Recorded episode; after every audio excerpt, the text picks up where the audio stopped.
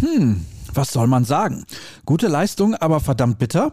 Das könnte passen und so war auch der Eindruck der Beteiligten. Aber erstmal der Reihe nach und willkommen zu BVB Kompakt.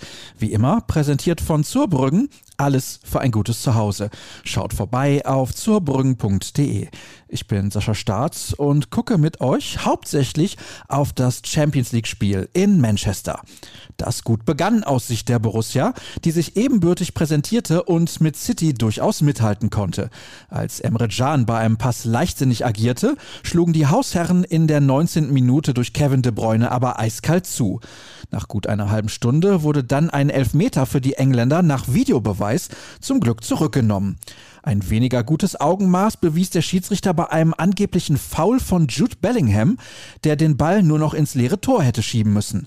Als Marco Reus in der 81. Minute zum Ausgleich traf, war der Jubel entsprechend groß. Doch Phil Foden ließ sich kurz vor Beginn der Nachspielzeit nicht lumpen und sorgte so für das Endergebnis von 1 zu 2 aus BVB-Perspektive. Wir haben einen sehr guten Auftritt hingelegt. Wir haben gefeitet bis zum geht nicht mehr. Sehr ärgerlich, dass wir so spät ein gefühlt verteidigbares Tor kassiert haben. Wir haben heute wirklich alles reingehauen und den Fußball gezeigt, den wir alle drei Tage zeigen sollten. Mit dem 1 zu 2 ist das Gefühl aber nicht gut, sagte Mats Hummels bei Zone. In Bezug auf das Rückspiel meinte er, die Chancen sind voll da. Wir haben heute gesehen, dass wir zu deutlich mehr Chancen kommen, als viele gedacht hätten. Es wird eine Prüfung auf allerhöchstem Niveau für uns. Marco Reus ärgerte sich über das Ergebnis. Das zweite Tor kurz vor Schluss war unnötig, weil wir zwei Sekunden nicht aufgepasst haben. Ich glaube, dass wir taktisch ein sehr gutes Spiel gemacht haben.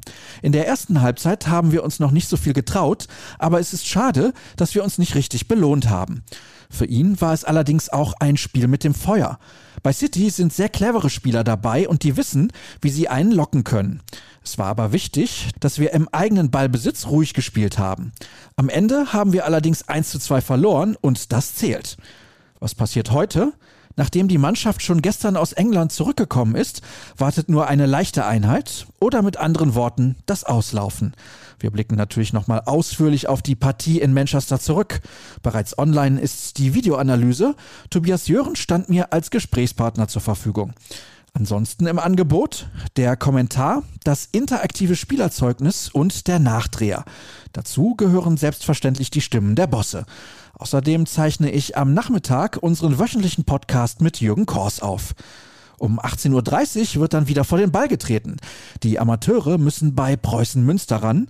Alles andere als ein Spaziergang. Denn der Tabellendritte schlug zuletzt unter anderem Rot-Weiß Essen. Zu sehen ist das Ganze bei soccerwatch.tv, allerdings nicht kostenlos.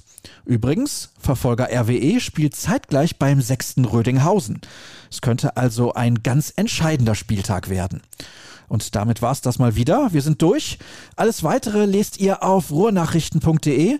Ihr dürft gerne auch bei Twitter unter rnbvb vorbeischauen und mir unter Start folgen. Kommt gut durch den Tag. Bis dann.